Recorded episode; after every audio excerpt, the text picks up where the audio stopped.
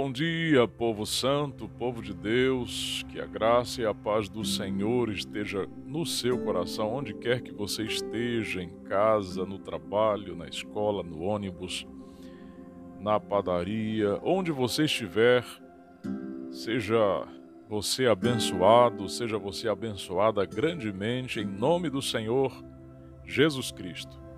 Receba a graça de Deus e a misericórdia e toda a sorte de favor dos céus, aonde quer que você esteja.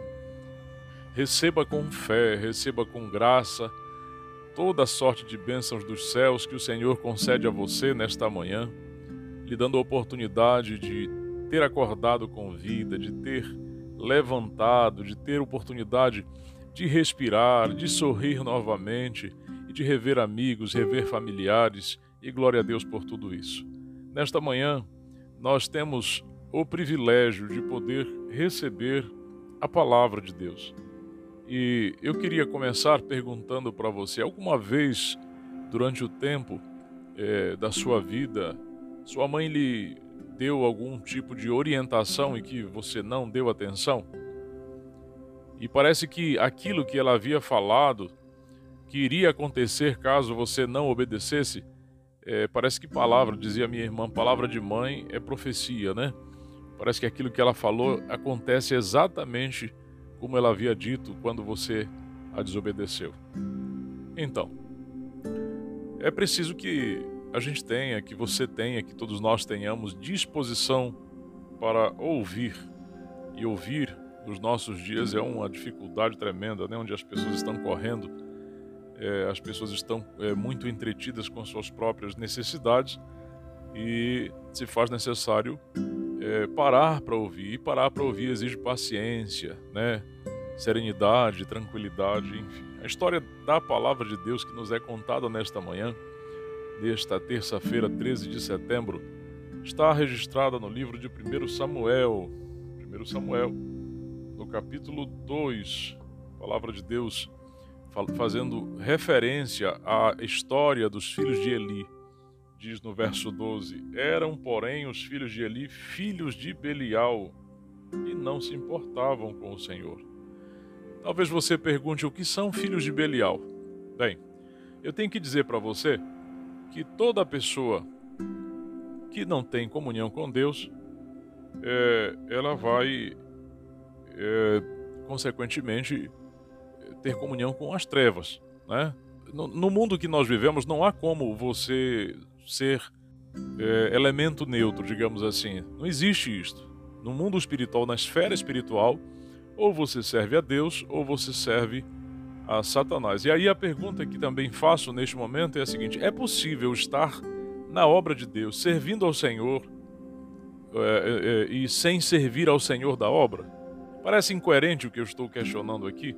Você pode estar trabalhando dentro de um aspecto de formalidade, né? Você canta, você prega, você ora, você você dirige louvor, você faz reuniões, mas tudo isso, meus amigos, é formalidade. A palavra é formalidade. Formalidade não é experiência com Deus. Não confunda as coisas. O fato de estar assentado no banco da igreja para ouvir um sermão, por exemplo, não significa dizer que o seu coração está ali. O fato de que é, estamos vivendo um momento de louvor em um culto de adoração não significa dizer que você está louvando ao Senhor, que está adorando ao Senhor. Isso tem que ver com uma experiência real de coração para coração. E somente você e Deus conhecem, ou melhor, todos nós conhecemos os nossos corações e Deus, né? É isso que eu quero dizer. E esses homens, Hofni e Finéias, diz a palavra, eles eram filhos de Belial, ou seja, filhos do diabo. Então, o termo Belial, quando usado em 2 Coríntios 6, verso 15, ele faz menção ao maligno, ao diabo. Portanto, a palavra diz que, embora eles fossem sacerdotes, embora servissem na casa de Deus, eles não eram filhos de Deus, eram filhos de Belial. Assim, eu posso concluir, a partir desta inferência, que Alguém sim pode estar na obra de Deus, mas pode ser que não tenha experiência com o Deus da obra. Isso você deve olhar com um, eu diria assim, com um olhar um olhar questionador, né? um olhar questionador do seu próprio coração, não do coração dos outros. Né? Você não deve ouvir esta palavra e pensar em outras pessoas. Olhe para você, para o íntimo da sua alma. Será que eu sirvo ao Senhor de todo o meu coração e tenho esta relação com Ele? Experiência real ou é apenas superficial? Não é verdade? A história fala que eles roubavam ao Senhor na questão dos sacrifícios. Eu não preciso detalhar aqui, você pode ler no capítulo 2 do livro de 1 Samuel. E também roubavam o povo de Deus. Roubavam o Senhor em termos de, reverência, é, na questão da parte que pertencia aos levitas, e também roubavam o povo de Deus, né? tanto o Senhor quanto o povo de Deus naquele momento ali. É, o que era para ser um momento de adoração reverente, eles então transformavam numa bagunça. E a palavra diz no verso 17 que era, pois, muito grande o pecado destes moços perante o Senhor, porquanto eles desprezavam a oferta do Senhor. E o contraste nesta história é que essa história está precedida pela, pela, pela, pela descrição da história de Ana. Você vai ver lá que Ana era não tinha filhos e tal, enfim, eu não vou contar essa história aqui, você pode ler isto no capítulo 1 deste mesmo livro. Então, é, Samuel era um menino que foi entregue para Eli. Eli é o sumo sacerdote, pai de Hofni e Finéias, esses jovens que estão ministrando na casa de Deus de uma forma bagunçada, relaxada. E diz a palavra no verso 19 que Ana fazia uma túnica pequena. A túnica era uma vestimenta sacerdotal inferior. E diz a palavra que de ano em ano ela lhe trazia, quando seu marido subia a oferecer o sacrifício anual.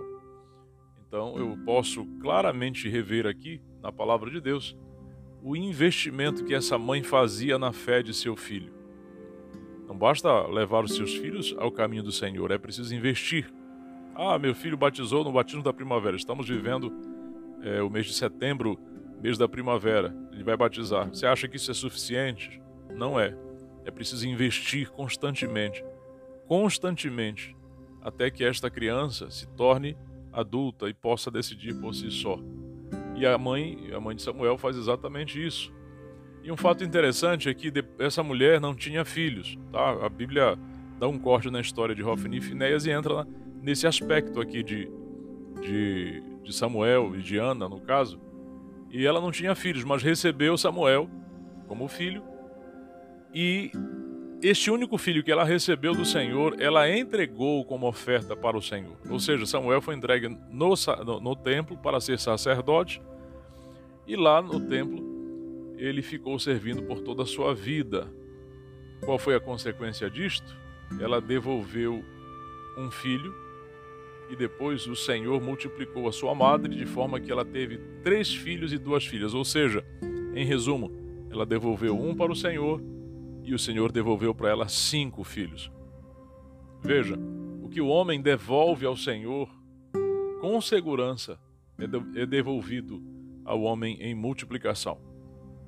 E o próprio, o próprio Jesus foi quem disse que você, ao servir o Senhor e a entregar a sua vida a Ele, você recebe cem vezes mais, ainda nesta terra e também na vida por vir.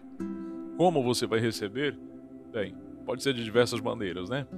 Mas Diz a palavra que Eli chama a atenção de seus filhos e ele segue dizendo que está ouvindo a má fama deles, eles se prostituíam, eles, além de roubar a, a oferta do Senhor, chamou a atenção deles, mas eles faziam ouvidos surdos aos conselhos de seu pai. E assim como a exemplo, este foi o caso de Judas e também o caso de Saul. Eles não queriam aten dar atenção ao que o Espírito Santo dizia, né, ao, o que os livros da lei diziam, a fim de que tivesse um procedimento correto. E a palavra de Deus diz que é, o Senhor então vai rejeitar a casa de Eli. Por quê? Porque ele diz assim, lá no verso 30, porque aos que me honram, eu honrarei, mas os que me desprezam serão desmerecidos. E essa palavra chega e ecoa até os nossos dias. Deus está dizendo para você assim: olha, meu filho, preste atenção. Se você me honra, eu vou honrar você. Mas se você me despreza, você também será desmerecido. Essa palavra não mudou, porque Deus não muda. ela permanece até os nossos dias. Então, é necessário para você e para mim, todo santo dia, você separar tempo para Deus, a fim de que esta tua experiência seja real, não seja apenas uma mera formalidade. E o Senhor então profere uma profecia em que ele determina que, se, que levantaria um sacerdote fiel. Ele vai levantar um sacerdote fiel que vai proceder segundo o que ele tem no coração. Não é a vontade de um pastor, não é a vontade de um ancião, não é a vontade de um homem, quem quer que seja. A igreja pertence a Deus e é Deus quem determina os seus propósitos e nada pode impedir a concretização de seus propósitos. Ele determina e é ele quem faz acontecer.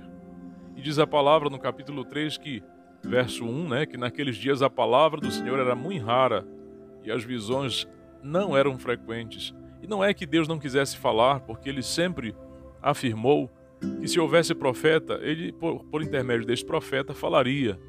Mas é que o povo vivia com a mente desconectada com o céu, não, não possuía percepção intelectual e, e, e, e senso espiritual para receber a orientação dos céus.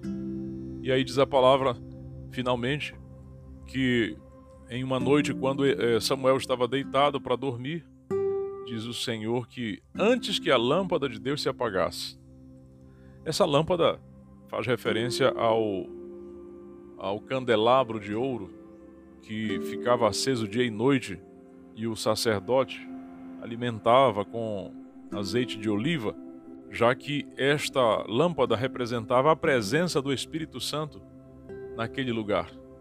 Então, antes que a lâmpada de Deus se apagasse, o Senhor chamou o menino Samuel.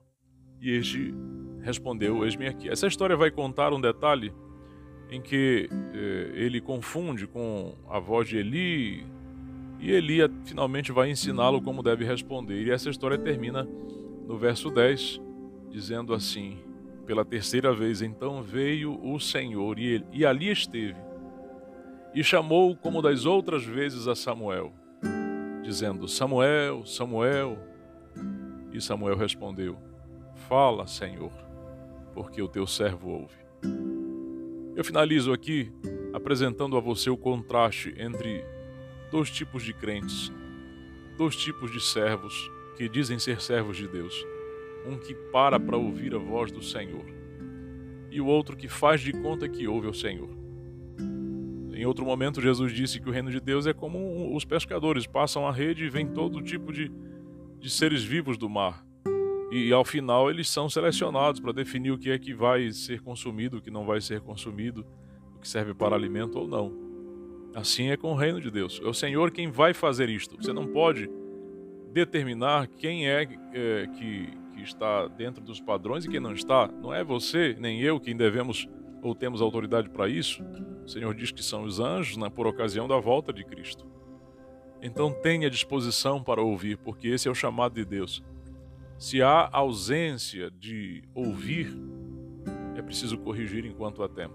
O Senhor quer falar contigo, quer falar com você e tem buscado meios e formas, mas é você quem responde. Fala, Senhor, porque meu teu servo ouve? Ou você responde, com atitudes indiferentes. Posso orar por você? Senhor, nesta manhã, aqui estão homens e mulheres que recebem esta palavra e eles necessitam ter um espírito dócil e manso, submisso, para ouvir tua voz.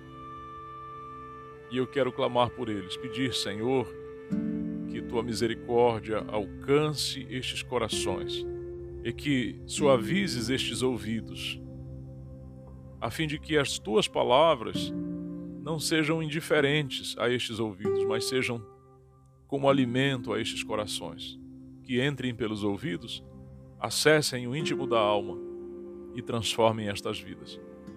Cuida deles, Senhor, sustenta-os na hora da provação. Assim te peço que o Senhor olhe por suas carências e necessidades neste dia. Nesta terça-feira sejam eles abençoados, guardados e protegidos pela tua misericórdia, em nome de Jesus. Amém, Senhor. Graças a Deus. Que Deus te abençoe, te conceda um dia excelente na companhia do Senhor, em nome de Jesus. Um forte abraço e fique na paz.